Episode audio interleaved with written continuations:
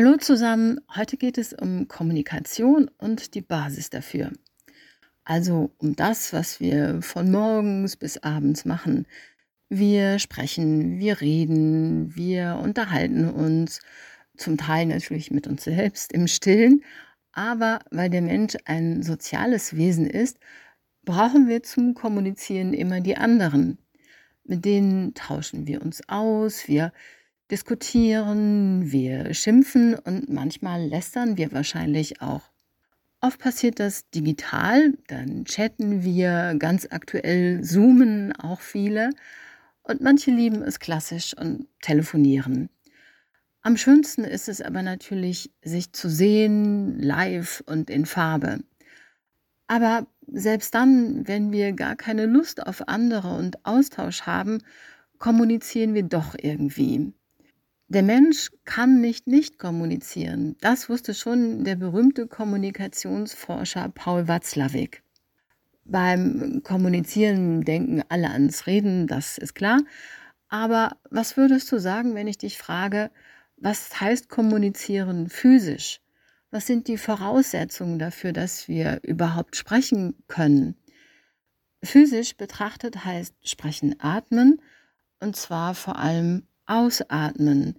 Die meisten denken ja, dass das Einatmen wichtiger als das Ausatmen ist, aber das stimmt nicht. Man könnte denken, dass die frische Luft zentraler ist als das Loswerden von verbrauchter Luft, aber nein, für unseren Körper ist es so unangenehm, wenn sich zu viel CO2, also zu viel Kohlendioxid in uns ansammelt, dass wir als erstes ausatmen müssen, bevor wir wieder neu einatmen und frische Luft tanken können.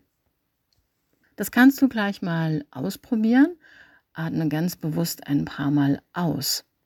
Du kannst es auch mit einem Buchstaben verbinden, zum Beispiel auf F, also so.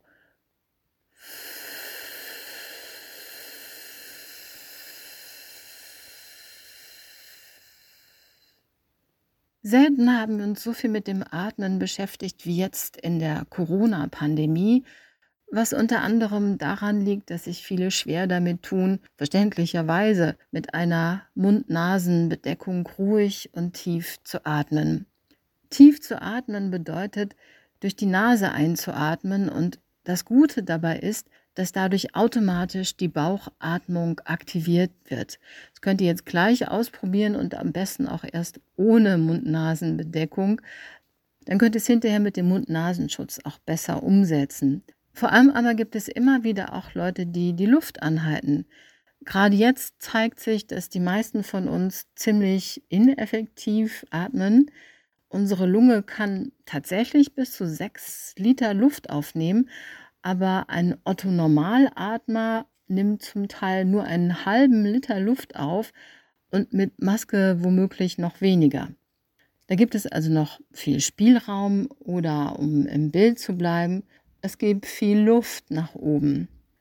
Was aber tun, wenn ihr merkt, wenn du merkst, dass du immer wieder die Luft anhältst? Gut ist erstens schon mal, dass du es registrierst. Dann, dann kannst du es ändern. Zweitens, generell kann der Mensch rein physisch nie lange die Luft anhalten. Den Weltrekord im Luftanhalten hält angeblich ein Spanier, der über 20 Minuten die Luft anhielt. Das hat er aber auch nur deshalb so lange geschafft, weil er vorher reinen Sauerstoff eingeatmet hat und sich außerdem auch noch in einen Swimmingpool gelegt hat, um möglichst wenig Energie zu verbrauchen. An diesem Beispiel sieht man unter anderem Folgendes. Der Mensch kann nicht nicht atmen. Denn atmen heißt Leben. Unser Leben beginnt mit dem ersten Atemzug und es hört mit dem letzten Atemzug auf. Wie viel Luft zum Atmen wir uns nehmen, haben wir selbst in der Hand.